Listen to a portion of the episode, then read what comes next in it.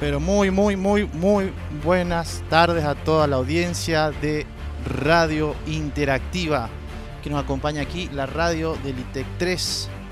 Estoy aquí, mi nombre es Leo Fleitas, parte del equipo de Radio Interactiva. Aquellos que hayan escuchado algunos de los programas nuestros, como actualidad educativa o todas las actividades que realizamos en las convocatorias de TED, deben conocer mi voz. Y estoy aquí para introducirlos a toda la audiencia eh, nuevamente al mundo del cine. Eh, una actividad que ya la veníamos realizando con Carlos Córdoba en años anteriores y que en esta oportunidad me acompañan eh, dos grandes personas que justamente se, se embarcaron conmigo para llevarles a conocer este mundo, nuevo mundo y el cual lo relacionaríamos obviamente, como es la función de Radio Interactiva, con la educación. Bienvenido Franco Mondadori. Buenas tardes Leo, muchas gracias por prestarme el espacio acá, junto, junto con nuestro compañero también, Francisco Ruiz Díaz, nos está acompañando. Un gusto Franco y, y Leo. Hola Francisco, ¿cómo estás Francisco? ¿Todo bien? Todo bien, acá eh, estrenando programa eh, con compañeros excelentes. Si querés presentarte, Franco, qué es lo que realizás en tu día a día, digamos, Bueno, en mi día a día, por así decirlo, me desempeño como emprendedor, eh, pero al margen de todo eso siempre me fue interesando el conocer el mundo del cine. Es una tendencia que vengo acarreando desde los 15, 16 años, por ahí encontré películas que por ahí ya no correspondían a la época, ¿no? Eh, hay algo que me gusta decir, que por ejemplo que los 80 es un lugar muy lindo en donde, donde volver por más que no hayas estado nunca ahí. Entonces fue una época en la que por ahí, si bien yo no existía, a la que una época a la que me gustaba volver constantemente a través del cine de mi parte estoy de la, del otro lado, digamos, de la pantalla, ya que soy eh, director y realizador, eh, realizador, director y productor cinematográfico eh, de Multiversum Studios, una productora de cine. Y bueno, digamos que las cosas de la vida te, me llevaron a, estudiar esta carrera y, a estar del otro lado y entender, digamos, esas cosas de que el público, eh, como vos viste, sienten después, ¿no? Y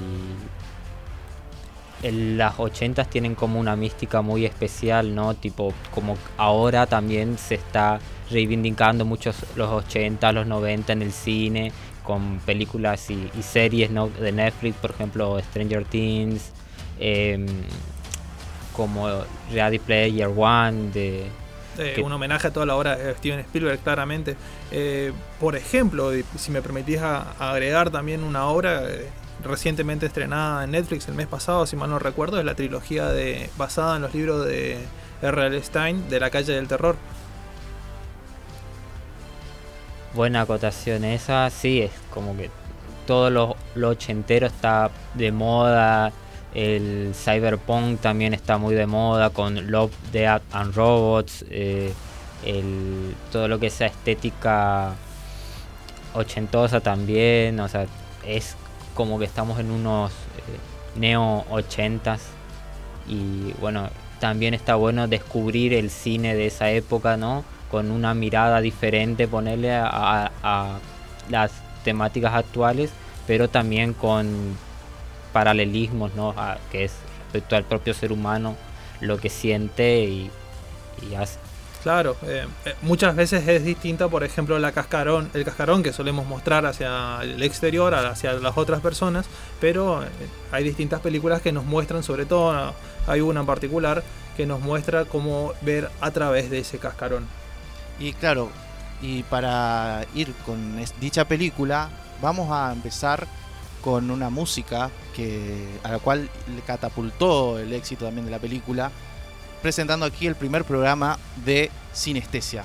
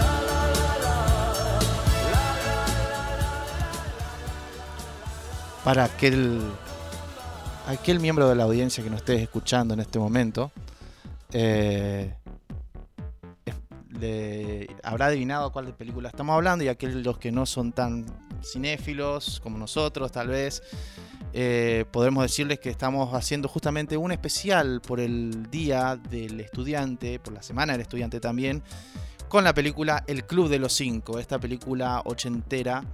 Para mí está entre mis tres películas eh, de los 80 favoritas, junto con La Cosa y con Blade Runner. Una película que marcó un antes y un después en la caracterización de personajes, de estableció muchos de los tropos que conocemos hoy en día eh, sobre, los, sobre los típicos personajes de secundaria pero les dio un giro, mostró facetas de ellos que antes no veían. Y aquí en el programa de hoy de Sinestesia, en el cual vamos a tener como invitado nada más ni nada menos que al rector del instituto, el señor licenciado Mauricio Maidana, vamos a empezar con introducir la película que vamos a comentar. Aquí mis dos compañeros van a empezar por desglosar de qué va esta película tan trascendental y por qué es tan trascendental.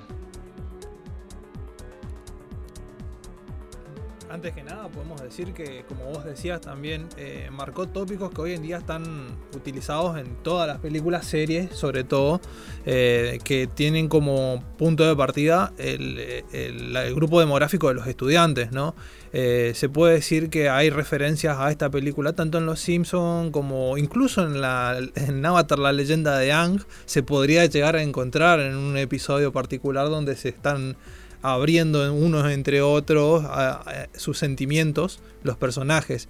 Eh, es una película que marcó el paso por el cual seguirían muchas otras películas del género y marcaría una tendencia que hasta el día de la fecha con series actuales como puede ser incluso Sabrina la bruja adolescente, la adaptación de Netflix, se sigue dando.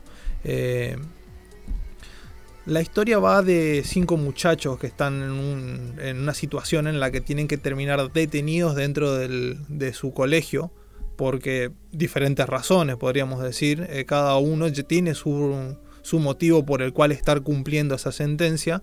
Eh, y en el proceso van a ir descubriéndose a sí mismos y descubriendo un poco más al otro. En el proceso se puede decir que van a descubrirse a sí mismos en el otro, de hecho.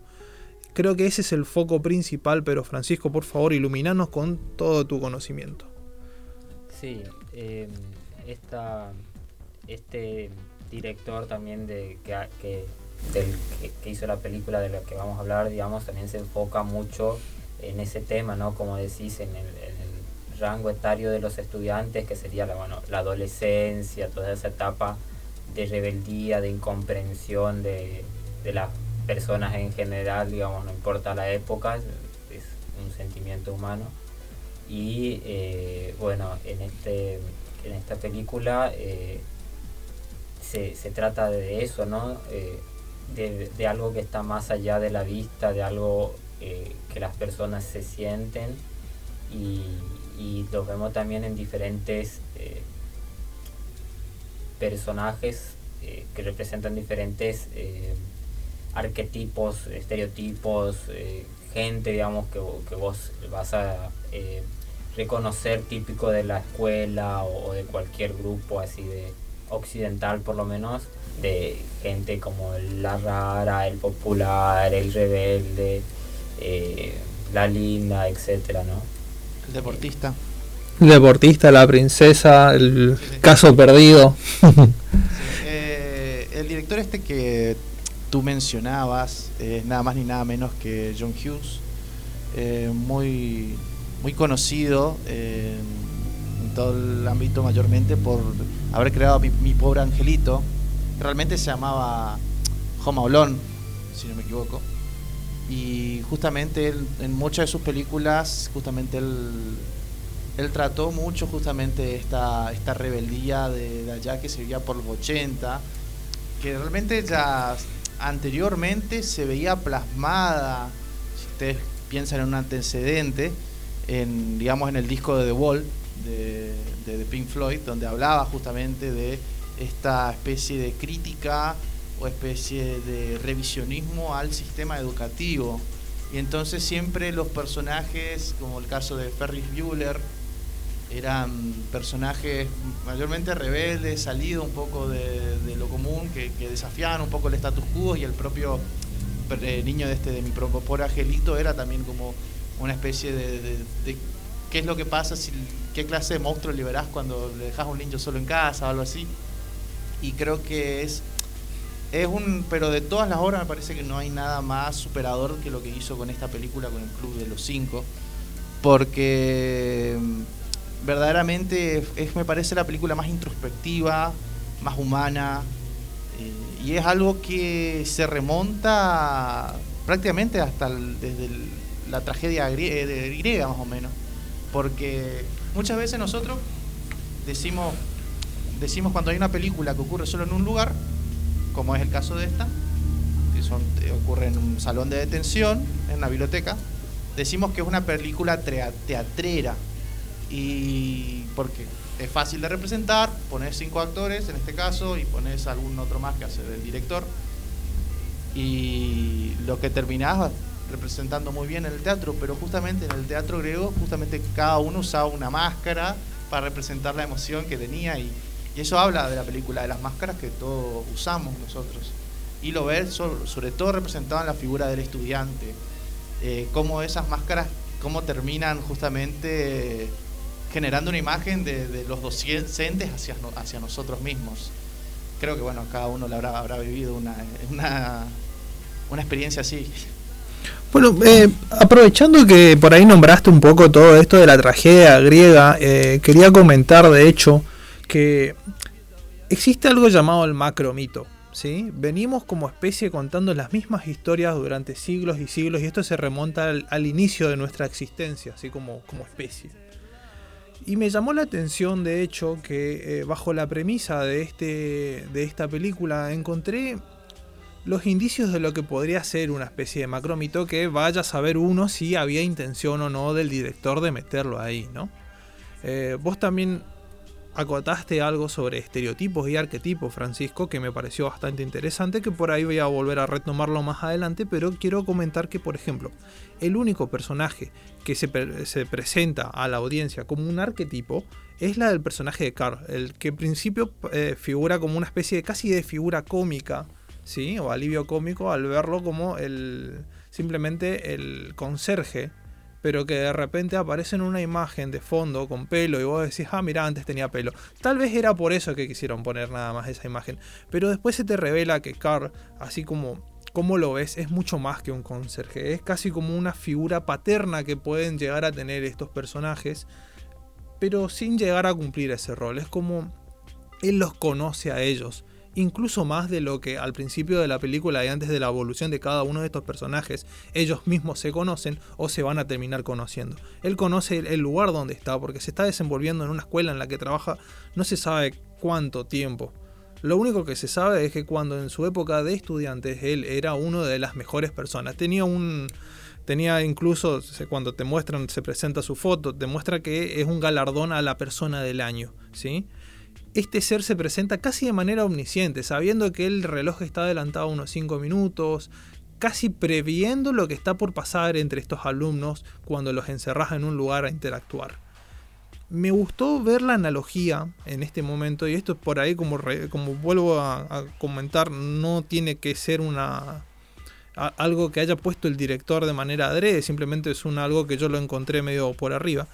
Eh, se plantea que este podría ser una figura casi divina, omnisciente, ¿sí? Mientras que los muchachos, los cinco muchachos detenidos en esa aula, podrían llegar a ser almas en pena, y la figura en este caso, espero que mi visita no se enoje, ¿no? La visita que vamos a tener el rector, eh, se presenta como la persona que da el castigo. Entonces me imagino que el lugar donde se desarrollan puede ser un purgatorio, ellas son almas en pena y el rector es el diablo, mientras que en este caso el, eh, el conserje auspiciaría como eh, aquella persona que te invita a conocerte a, ti mismo y a mejorar, en este caso en la divinidad que podríamos llamar a Dios. ¿Qué piensan ustedes? Yo pensaría que en vez de Dios tal vez podría ser una persona que ya, ah, ya atravesó por el mismo viaje de redescubrimiento que los jóvenes. Es alguien que atravesó el purgatorio y que alcanzó el cielo, la divinidad. Eso es lo que yo pensaría, que alguien que pasó por el mismo proceso que los jóvenes. Claro, como un ángel, una especie de, acompañante. Un trascendido, podríamos decirlo, ¿no? Sí. Eh, lo bueno es, es una invitación a todos nosotros a, a conocernos, en realidad a toda la gente, y bueno, y me parece que con este asunto de la pandemia es algo que realmente te, llena de nostalgia ver cómo los jóvenes se conocen después, bueno, de varios intentos, obviamente, de varios tropiezos entre ellos, varios desencuentros, se conocen simplemente en, en una ronda. Pero también, bueno, también muestra cómo puede formarse una sociedad y justamente cómo podemos sacar lo mejor de, cada uno de nosotros mismos. Eh, habían mencionado la, si no me equivoco, si en el que no quieren ustedes eh, ejemplificar más cuál es la diferencia entre un arqueotipo y un estereotipo. Sí, por favor, me encantaría hacerlo, sí. Y cabe destacar que todos los personajes de esta película se van a presentar como un estereotipo, pero van a ir teniendo una evolución de personaje que te va a demostrar que de hecho son arquetipos, ¿sí? Vamos a empezar definiendo qué son arquetipo y estereotipo. Mientras que un estereotipo intenta mostrarte una figura de manera muy, eh, muy exuberante, muy... sería en sus condiciones eh, más resaltadas posibles, intentando a veces tal vez ridiculizar, eh, a veces tal vez exagerar cualquier tipo de cosa. cumple una función similar a la del arquetipo, pero distinta porque el arquetipo lo que busca es demostrar estas situaciones o personajes de una manera sutil, algo más real, algo más traído a la, normativa, ¿no? algo no tan exagerado. Eh, ejemplos hay miles, pero si tomamos como, como eh, los mismos personajes de la película como ejemplo, podríamos decir que todos estos estudiantes se están disfrazando de el atleta, se está disfrazando de la chica rara, se está disfrazando de la princesa, se está disfrazando del caso perdido, ¿sí? Todos se están disfrazando. Pero hay un personaje, como comenté, que se, se muestra como arquetipo, que es el, conserje. ¿Por qué? Porque este se muestra no como un conserje, se muestra como una persona, como una persona con la cual vos podés hablar de más de un tema. No se encierra simplemente en, ah, él hace deporte, aquel de allá eh, es el caso perdido, es un rebelde, aquel de allá, no sé si se entiende, o sea. El arquetipo en este caso lo que muestra es ser un personaje mucho más complejo, completo, con sentimientos, profundidades, que un estereotipo que muchas veces aparece para rellenar un espacio. Eh, bueno, creo que esto lo podés decir vos, Francisco, que esto pensando en los 80, porque tenemos un caso como es el género slasher, que justamente lo que nos traía eran muchos estereotipos, justamente. Porque mayormente hablaban de jóvenes que se iban de, viaje en algún, en algún campamento o demás, y no había mucho tiempo para presentarlos porque iban a incurrir en un en un destino trágico y bueno, y siempre lo único que terminamos viendo de ellos era un, estereotipo que y bueno, y esta película, bueno, creo que vos podés decir cómo, cómo rompe con eso. Claro, sí, eh, más que nada por la época, ¿no? Eh, estamos hablando de algo de los ochentas, algo que, gracias a, a, eso, digamos, se marcó un camino para que después eh, el resto de las películas de ese mismo eh, ese mismo género y, la misma temática adolescente, digamos, sigan, ¿no? Y es, como se podría decir, un, visionario, ¿no? El director que, como suele pasar a veces, eh, en su tiempo tiene como una forma de, ver las cosas, de hacer las cosas que, que si bien no es que no es común para la época, ¿no? Y que luego eh, sirve como base para que muchos otros eh, realizadores eh, sigan ese mismo camino y se, se terminen transformando en un estereotipo, digamos, o sea, si, si es que se vuelve muy popular, ¿no? Como el cine de, adolescentes de John Hughes, ¿no? Que, que marcó el, el camino, digamos, para que todo el resto de, cine de, adolescentes se siga, ¿no? En esa misma temática de, chicos protagonistas y, los padres como personajes secundarios casi irrelevantes y concentrándonos en los problemas de los adolescentes que por ahí para los adultos y para un público de mayor, digamos, se puede ver como una tontería, pero que para los sentimientos de esa persona en esa edad sí importan, digamos, y, eso es lo que el director logró captar, ¿no?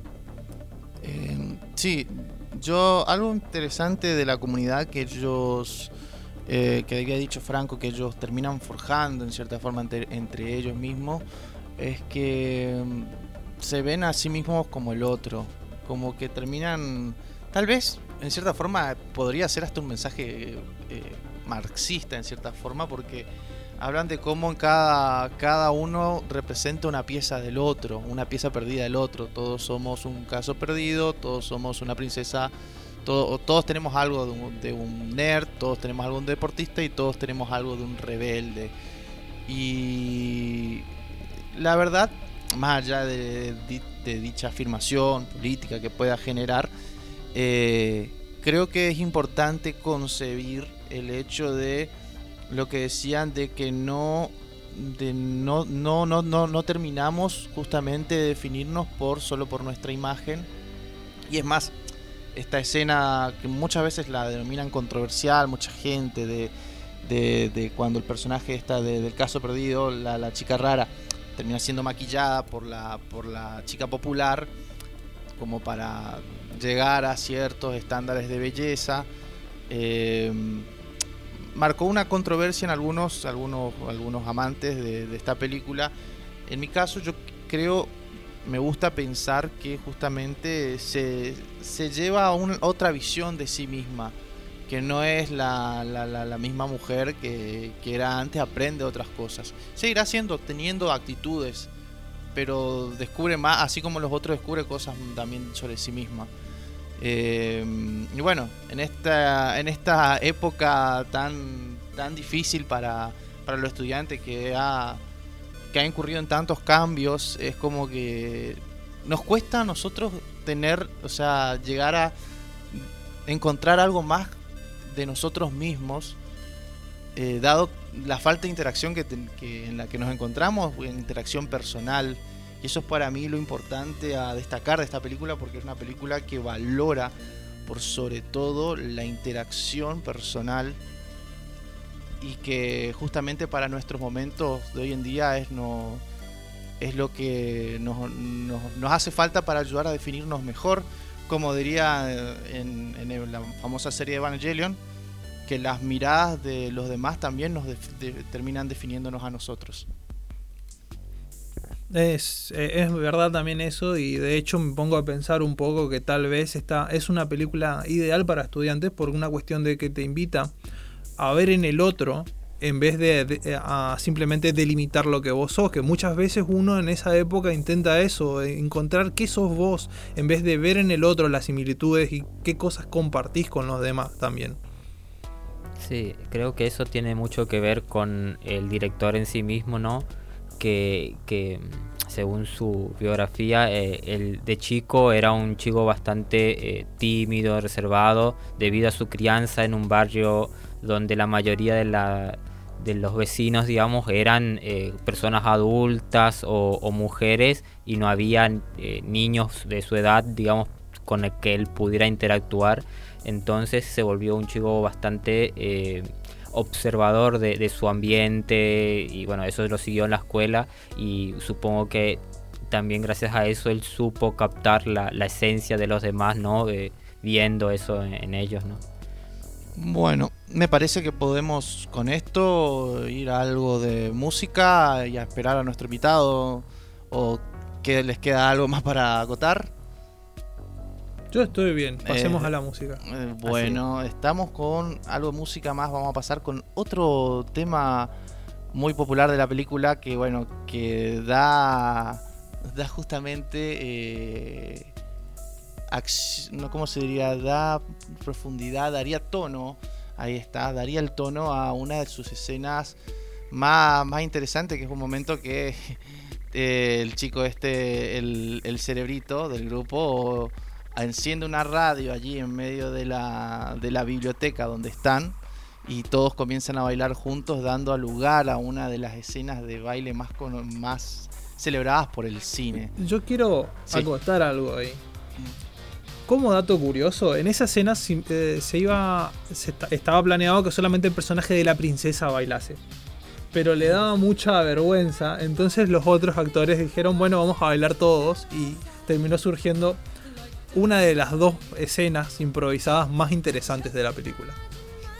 Entonces aquí dejamos con Carla De Vito We Are Not Alone y volveremos en un rato con Sinestesia.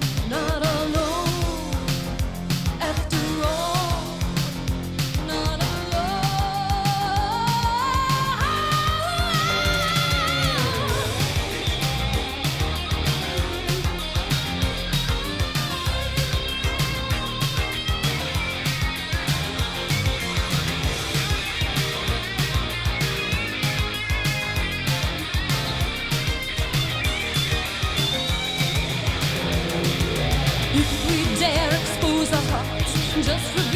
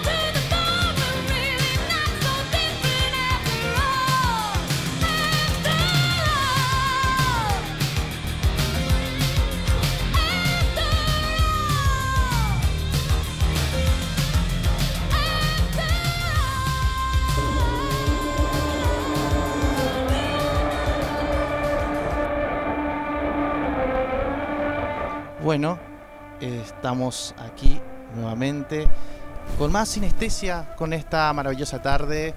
Aquí en el espacio que utilizamos una película para celebrar a los estudiantes, a celebrar el mundo del estudiante, de la adolescencia, de ese redescubrimiento que conlleva justamente y el paso que todos hacemos justamente cuando conocemos a alguien especial y lo que es redescubrir, redescubrirnos a nosotros mismos a través de las personas con las que compartimos una experiencia. Lamentablemente, por cuestiones de agenda, el licenciado Mauricio Maidana, rector de la institución del ITEC 3, no se pudo hacer presente aquí, pero contamos por suerte con la presencia de nuestra vice, la profesora Paola Toledo. ¿Cómo andás, Pao? Hola, ¿qué tal? ¿Cómo les va? Hola, Paola, un gusto. igualmente. Un gusto, Paola estamos hablando hace un rato justamente en esta película que hablaba de unos jóvenes que pasan de estar en una detención de castigo, eh, pasan de ser jóvenes, de los cuales eh, tenían que hacer un viaje de descubrimiento, atravesando por esa imagen que tenían ellos sobre ellos mismos. O sea, tenemos un estudiante que es bueno en los deportes, otro que estudiante que es bueno en los números, otra y otro estudiante que es un rebelde. Y descubren ellos mismos que no son necesariamente como se presentaban a un principio. Y ellos terminan, digamos, eh, mostrando cómo también pueden eh, hacer que justamente el director, quien es lo que los manda a, eh, también deje de percibirlos como ellos, ellos, como ellos se veían. Y justamente los maestros, o sea, los maestros siempre suelen tener una, una visión de los alumnos eh, de acuerdo a, la, a su desempeño y demás, pero hemos estado en un proceso de redescubrimiento de la educación y todo lo demás que conlleva, la, si no me equivoco, al docente a involucrarse más, poco más con el alumno, eh, justamente, y no, no pensar en que es un alumno eh, simplemente por la coraza que muestra, por la cáscara que muestra. No sé si vos podías explicarnos un poco de eso. Eh, sí. Y yo creo que la reflexión tiene que partir del, del sentido mismo del ser docente. Eh, ya hace tiempo que se dejó esa, o, dejamos esa mirada tecnocrática del acto de enseñar, eso que asemejaba esa, esa, em, esa visión de la docencia que asimilaba a la docencia a una mera transmisión de conocimiento, de alguien que sabe, eh, transmite eso que sabe a alguien que no sabe, en ese caso el estudiante. Eh, ya hace tiempo que, esa, esa, mirada, ese sesgo sobre la docencia se como que se dejó de lado, ¿no? Nosotros ahora tenemos una mirada del docente como, como un actor fundamental en el proceso de enseñanza y que este proceso implica justamente esa reciprocidad en la mirada. Ya no ver al estudiante como alguien que no sabe, sino como alguien que tiene sus propias vivencias, sus propios saberes, eh, tiene sus particularidades, sus habilidades, sus deficiencias, sus emociones. Eh, y ese, ese docente, podemos decir, como más comprometido con, el hecho de enseñar, es justamente ese docente que tiene la mirada eh, del estudiante como un ser integral. ¿no? solo de lo que no sabe, sino de lo que sabe, de lo que siente, de lo que es, de lo que no es y define su acto de enseñar a partir del reconocimiento de ese otro distinto que es el estudiante. Eh, así que esa es la reflexión que puedo hacer sobre lo que están comentando de la película. Es que nos parece la correcta porque hablamos justamente de eso, de personas que se redescubren, lo veníamos diciendo, y que juega mucho con el trabajo entre estereotipo, diferencia de estereotipo y arqueotipo. Sí, y ah, dos, cositas. El tema del viaje, eh, siempre desde la antigüedad, desde la literatura más clásica antigua, eh, siempre el tema del viaje es recurrente en toda la literatura, mucho antes del cine podemos decir. Eh, y el tema del viaje siempre estuvo eh, ligado al conocimiento, ¿sí? al autoconocimiento, al aprendizaje. El viajero eh, siempre era alguien que se redescubría el mundo, se redescubría y aprendía. Los aprendices eran viajeros, básicamente.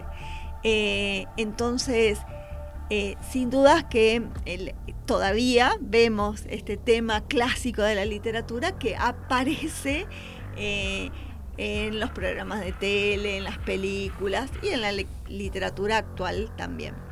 eso por un lado sobre el, viaje. Y no, no, no es desacertado esto que, que decís, Leo, sobre que la mirada que uno tiene de sí mismo, esa autopercepción, no está ajena de la mirada que tienen los otros de nosotros. ¿sí? No es que nosotros nos, eh, o sea, sobre todo desde, desde lo que es la educación emocional y eso, se insiste mucho en eh, que el docente o el otro, ¿sí? tiene que tener una mirada sobre el niño, sobre el joven, sobre el eh, adolescente, sobre el adulto que aprende, una mirada siempre positiva. Porque esa mirada del otro, en este caso del docente, también incide en la manera en que cada, cada estudiante se percibe como estudiante. Si a un estudiante constantemente le dicen que no es bueno, que no va a poder, que... Y casi siempre se termina creyendo eso que dice el otro de, uno. Eh, por eso es muy importante que las percepciones, que las miradas, eh, que también que las palabras, y en esto incide la forma de expresarnos que tenemos los docentes sobre el, el estudiante, siempre sea positiva. ¿no? No, no es que no marque el docente, que no marque el error. El docente a veces, o sea, su obligación también es trabajar sobre el error para lograr aprendizajes. Pero esa mirada sobre el error tiene que ser sobre el error, sobre el acto concreto y no sobre el sujeto que comete el error. Eh, no es culpabilizar, sino siempre es tomar, vamos a decir, el lado positivo para, para que esa percepción negativa del error no se transfiera al sujeto que aprende. Eh, porque sin dudas la mirada del docente, la mirada del otro, no solo del docente, la mirada del otro nos ayuda a autodefinirnos como sujetos a cada uno. También la mirada de los padres, la mirada de los amigos, eh, de alguna manera nosotros nos definimos a partir de lo que nosotros sentimos, pero también de cómo nos miran nuestros padres, nuestros hermanos, nuestros amigos, nuestra pareja, también nuestros docentes la mirada del otro nos ayuda a definirlo. Entonces, cuanto más positiva sea esa mirada del otro hacia nosotros, eh, más potente va a ser la autopercepción que cada uno tenga de sí mismo. Hay algo mm, que me llama la atención, hay dos cosas en torno a la educación que me llaman la atención. Una que tiene que ver con el pasado y otra que tiene que ver con el presente.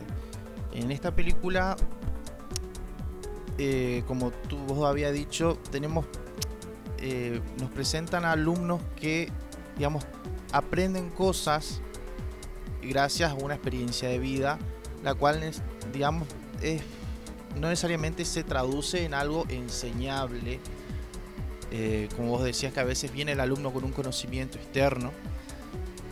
Y, pero lo más interesante es que dicha experiencia se aprende en un modelo ciertamente reminiscente a la escuela clásica, a la escuela clásica donde estaba supuestamente Sócrates, personaje fundamental en la historia, eh, y bueno, Aristóteles, mejor dicho, perdón, eh, y le, le, enseñaba con el, perdón, Sócrates, me corrijo, con el método de la mayéutica, y justamente era más un aprendizaje más, más pragmático, mejor dicho, más empírico, quiero decir es una especie de educación tal vez un poco alejada de la que nos, la que nos dio el, depotismo eh, ilustrado, la ilustración que nos dio. Yo a lo que voy que quería, mm, con esto esta pregunta que te quiero hacer en relación al pasado y al presente de la educación. Los personajes de la película se terminan eh, aprendiendo gracias a un contacto físico, un contacto personal, gracias al diálogo que expresan, cómo, eh, cómo podemos llegar a incurrir en dicha especie de aprendizaje más personal en, la, época que nos encontramos hoy con, esta pandemia, con la cuestión de la, de la educación a distancia, te pregunto claves están en algunas palabras que vos dijiste, en esto de vivenciar la experiencia eh, es una de las claves sobre las que, se sobre las que trabaja la educación en la actualidad. Eh, esto de la interacción, del compartir, del compartir la palabra, eh, es, otra clave. No hay, nosotros, fíjate, todas las, cuando vos eh, te referiste tanto a la educación en el pasado como a la actualidad, eh, siempre hablaste de un colectivo, no, hay eh, educación, no hay proceso de enseñanza y de aprendizaje en soledad, siempre es con otro, con otros. En en el caso de desde la escuela clásica hasta la escuela actual, siempre el aprendizaje es con otros, con otros docentes, con otros pares eh, estudiantes. Eh, y, en eso, eh, como que en la actualidad se refuerza esa idea del, aprendizaje colectivo, del aprendizaje eh, compartiendo experiencias con otros, vivenciando la experiencia del, aprendizaje. Eh, gente, ¿alguna especie de pregunta para hacerle a Pau que le tienen aquí? Más que una pregunta, quería aportar por ahí que el hecho justamente de lo que vos estás diciendo del aprender con otros también se refleja también entre los propios profesores. O sea, muchas veces en todos estos congresos que se suelen hacer capacitaciones y tal, se están aprendiendo constantemente el uno del otro. No es necesario que uno deje de aprender en algún momento, jamás. De hecho, me juego la cabeza que has aprendido también de tus propios estudiantes. Sin duda. Em, una cosa es la formación, nosotros decimos inicial del docente, que es la formación de los años de carrera que tiene el docente cuando el, que el docente estudia. Pues está la formación continua, que el docente se sigue formando en estas instancias de formación, congresos, eh, encuentros, cursos, especializaciones, etcétera pero también hay instancias de aprendizaje, de formación docente que tienen que ver con la práctica docente. El docente aprende, se forma en la propia práctica, en la práctica de enseñar. ¿Y cómo se forma ahí? Se forma en la experiencia de interacción con los estudiantes y en la experiencia de interacción con otros docentes. También se aprende de, los otros docentes en instancias institucionales, se aprende en la institución eh, y, forma parte de un proceso, podemos decir, continuo en la carrera de un docente. El docente constantemente, no solo en los congresos estudia con otros, se forma, aprende del colega en una reunión de personal, cuando charla en un pasillo, en la sala de profesores, cuando se reúnen, cuando charla. O sea, constantemente estamos aprendiendo del otro, de la práctica del otro y revisando nuestra propia práctica. Porque si el docente no revisa lo que hace, no, no puede continuar. Si nosotros fuésemos aparatos que entramos a un aula y repetimos lo mismo, exactamente lo mismo, no revisamos lo que hacemos, eh, no vamos a poder adaptar cada clase, cada tema a las circunstancias especiales que de, ese estudiantado, de esa clase, de esa institución, en ese contexto tan particular.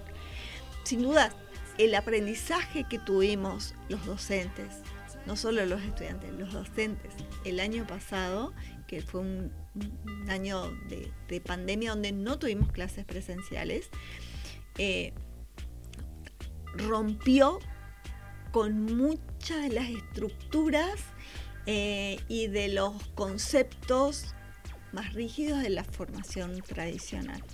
Pero eso pudimos hacerlo porque tuvimos no solo eh, que adaptarnos a la situación, sino que en ese proceso de, de, adaptación estuvimos acompañados por otros docentes que estábamos viviendo todos una situación semejante. No, no, no igual, porque cada uno tiene las particularidades del contexto donde da clase, eh, de la ciudad, la provincia, si es un contexto más urbano, más eh, rural, eh, de la disponibilidad de tecnología, de la especificidad de lo que enseña. No es lo mismo un docente de nivel inicial que un docente que trabaja en el nivel superior no solo porque el destinatario o el estudiante sea distinto, en un caso sea un niño y en otro caso un adulto, sino eh, de las particularidades del tipo de,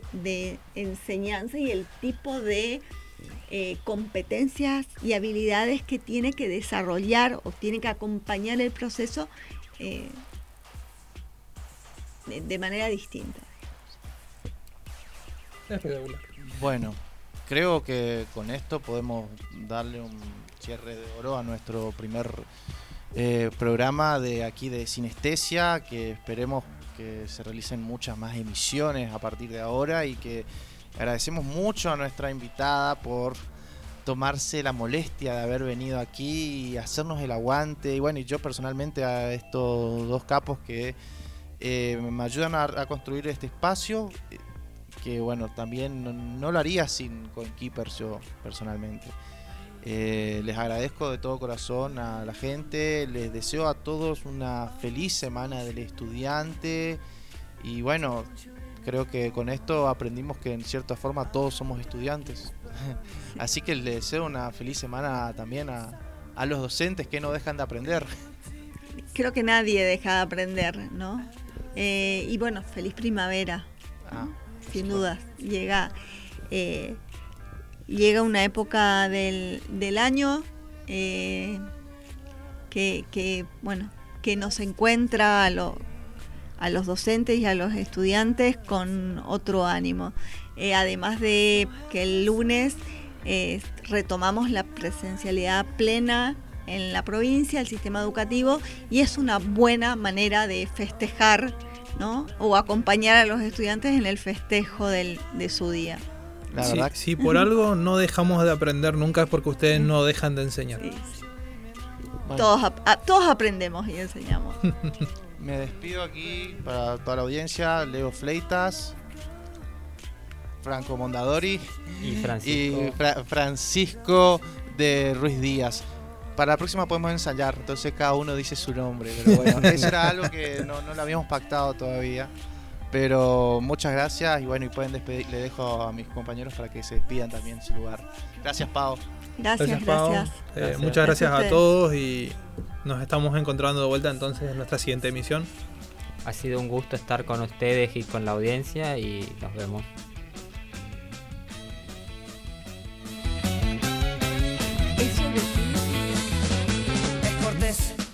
muy galante, educado por demás. En su escala de valores, lo primero es estudiar. Muy correcto en sus modales,